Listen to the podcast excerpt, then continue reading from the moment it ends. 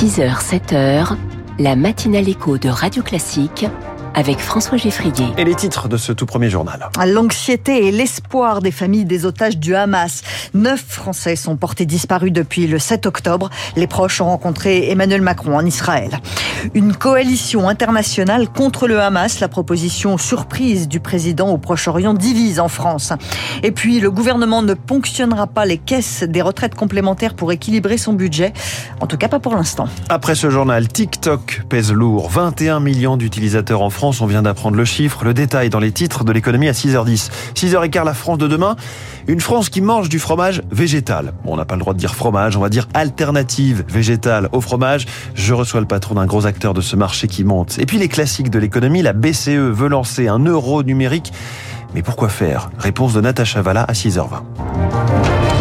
Virginie Fulpin, une soirée pour appeler à la libération des otages a eu lieu hier à l'Assemblée nationale. La France n'abandonne aucun de ses enfants. Emmanuel Macron a envoyé un message lu à l'Assemblée hier soir. Le président de la République est en Jordanie aujourd'hui après sa visite en Israël hier. Il a rencontré les familles des victimes françaises des attaques du Hamas. Il a aussi passé un moment avec les proches des neuf Français disparus et possiblement otages du groupe terroriste à Gaza. Parmi ces disparus, un frère et une sœur de 12 et 16 ans. Leur mère, Ada Calderon a rencontré Emmanuel Macron. Elle veut croire que le président peut faire libérer ses enfants. Il ne nous a pas donné beaucoup d'informations, mais il nous a fait savoir que ma famille est vivante et n'est pas blessée. Il m'a donné, nous a donné beaucoup d'espoir. Je pense qu'il a du pouvoir et des contacts diplomatiques pour faire en sorte qu'il soit libéré. Ça m'a permis d'être heureuse pendant quelques instants. J'ai pu sourire un peu pour la première fois après plus de deux semaines de cauchemar, parce que je sais qu'il fera de son mieux. Il a compris que ses enfants sont des victimes de la guerre. Je lui fais confiance et je veux croire que leur citoyenneté leur permettra de rentrer bientôt à la maison. C'est tout. C'est tout ce que je demande. Adas Calderon avec Marc Tédé. Les négociateurs du Qatar affirment qu'ils ont bon espoir de parvenir à faire libérer des otages. Pour l'instant, ils ont obtenu la libération de quatre personnes sur les 220 aux mains du Hamas. Emmanuel Macron va rencontrer tout à l'heure le roi Abdallah de Jordanie à Amman, temporisé pour éviter une extension du conflit. C'est le but de la rencontre. Mais les pays arabes n'ont pas vraiment goûté les déclarations du président qui veut une coalition internationale pour lutter contre le Hamas, à l'image de la coalition contre Daesh.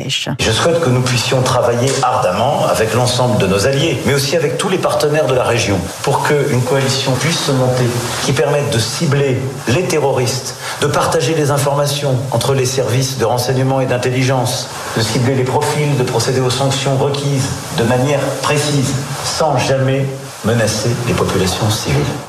Cette idée de coalition sortie du chapeau d'Emmanuel Macron rencontre des échos contrastés en France. À droite, on applaudit, comme le président des Républicains, Éric Ciotti. Tout ce qui participera à l'élimination euh, de l'organisation euh, terroriste barbare du Hamas sera le bienvenu. Tant qu'il y aura le Hamas, les Palestiniens seront otages, parce que le Hamas tient en otage aussi les Palestiniens, Tant qu'il y aura le Hamas, il n'y aura pas de paix possible. Le préalable à tout dialogue, à toute reconstruction, c'est la destruction, l'éradication du Hamas. À gauche, le son de cloche est différent. Olivier Faure, le secrétaire national du Parti socialiste, s'inquiète de cette initiative. Il voudrait bien que la France œuvre surtout pour la paix. Nous sommes évidemment en lutte contre le terrorisme, mais pas dans n'importe quelle condition. Certainement pas au prix d'un siège de Gaza, certainement pas au prix d'une vengeance aveugle. Il y a quelque chose là qui, évidemment, ne, ne peut pas correspondre à la parole de la France. Nous devons continuer à être le pays qui sait être la voie euh, de la paix. Dès lors qu'on s'écarte de ce chemin-là, on finit par être instrumentalisé, utilisé par les uns, par les autres, et la parole de la France ne doit pas être instrumentalisée par qui que ce soit. Des propos recueillis par Lauriane Tout-le-Monde. Emmanuel Macron a tenté d'équilibrer sa visite hier, un soutien appuyé à Israël et une prise de parole commune avec Mahmoud Abbas. Le président de l'autorité palestinienne demande au chef de l'État d'œuvrer pour un cessez-le-feu et de garantir un corridor humanitaire vers Gaza. Un quatrième convoi d'aide est arrivé cette nuit. Le problème, c'est qu'une partie des denrées acheminées, comme le riz par exemple, n'est pas utilisable à cause du manque d'eau. Le Mexique en état d'alerte à l'approche de l'ouragan Otis, un ouragan de catégorie 5, c'est-à-dire le maximum. Il devrait conserver cette force jusqu'au moment où il touchera terre dans les heures qui viennent. Le Centre national des ouragans aux États-Unis le considère comme potentiellement catastrophique. Radio Classique, il est 6h05. Le procès de l'attentat de 2018 près de l'Opéra de Paris s'ouvre aujourd'hui. C'est le procès du mentor du terroriste. Ramzat Azimov se revendiquait de Daesh, armé d'un couteau. Il s'en était pris à une dizaine de personnes en tuant un passant avant d'être abattu par la police. Aujourd'hui, c'est son meilleur ami qui est jugé. Abdoulakim Anayev est accusé de l'avoir conditionné pour commettre cet attentat, Julie Drouin. Les deux hommes d'origine tchétchène se sont rencontrés au lycée à Strasbourg. C'est là qu'Abdoulakim Anayev se serait radicalisé, selon des signalements émis par l'établissement. Il partageait activement la propagande du groupe État islamique sur les réseaux sociaux. Et c'est à ce moment aussi qu'il aurait, selon des investigations, présenté son ami Ramzat Azimov à des sympathisants de l'organisation terroriste. Le procès qui s'ouvre doit déterminer quel rôle a joué Abdoulakim Anayev dans le conditionnement et le passage à l'acte de Ramzat Azimov, décrit comme un homme renfermé et taiseux. Pour l'accusation, ses contacts avec Daesh ont été noués avec l'aide et surtout l'impulsion de son ami Abdoulakim Anayev. L'enquête n'a pas établi s'il avait apporté une aide logistique pour l'attentat, mais selon l'accusation, les faits prouvent qu'Abdoulakim Anayev adhérait totalement à cette attaque. L'accusé comparaît aujourd'hui pour participation à une association de malfaiteurs terroristes en vue de la préparation de crimes d'atteinte aux personnes. Le procès doit durer jusqu'au 31 octobre. As-tu peur d'aller au collège Est-ce que tu manges seul à la cantine Un questionnaire va être distribué à tous les élèves à partir du CE2 à la rentrée pour évaluer ceux qui sont susceptibles d'être victimes de harcèlement scolaire. Deux heures du temps scolaire euh, seront consacrées à ces questionnaires entre le 9 et le 15 novembre. Le mal-être des adolescents peut aussi venir des réseaux sociaux.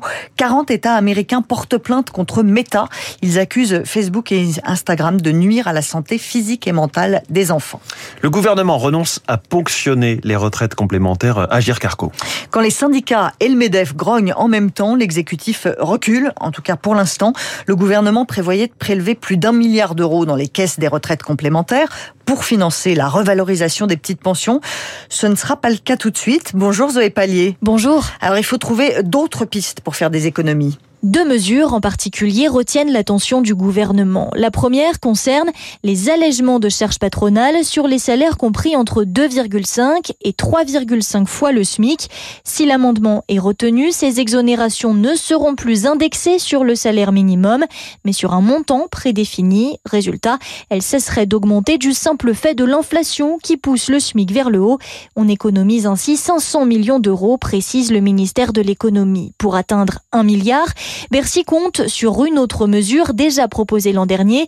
Il s'agit d'instaurer un reste à charge pour le compte personnel de formation, le CPF. Les salariés devraient désormais le financer à hauteur de 30%. Et ce changement provoque quelques tensions au sein du gouvernement. Oui, au ministère du Travail, on s'agace de voir ce dossier ressurgir sans concertation préalable. Le risque, pointe une conseillère, c'est que des salariés renoncent à se former. Des députés hésitent donc aujourd'hui à déposer un amendement et s'interrogent sur le montant de ce potentiel reste à charge. D'après la Cour des comptes, il ne doit pas dépasser 10% pour éviter tout effet des incitatifs. Les retraités ont manifesté hier dans plusieurs villes de France pour demander une revalorisation de leur pension. Et puis le RC Lens reste Vaincu en Ligue des Champions. Les Lensois ont fait match nul un partout contre le PSV à Eindhoven hier soir. Ce soir, c'est le Paris Saint-Germain qui est en piste au Parc des Princes face au Milan AC. Merci beaucoup Virginie Fulpin, c'était votre journal de 6 heures. Le poids grandissant de TikTok en France, c'est dans les titres de l'économie dans un instant. Puis le PDG de Giant Joy, premier invité de cette matinée à l'écho, une alternative végétale au brie, au râpé, au maroilles. On n'a pas le droit de dire fromage, mais on ne va pas en faire euh, tout un... Vous avez compris. Il est 6h09.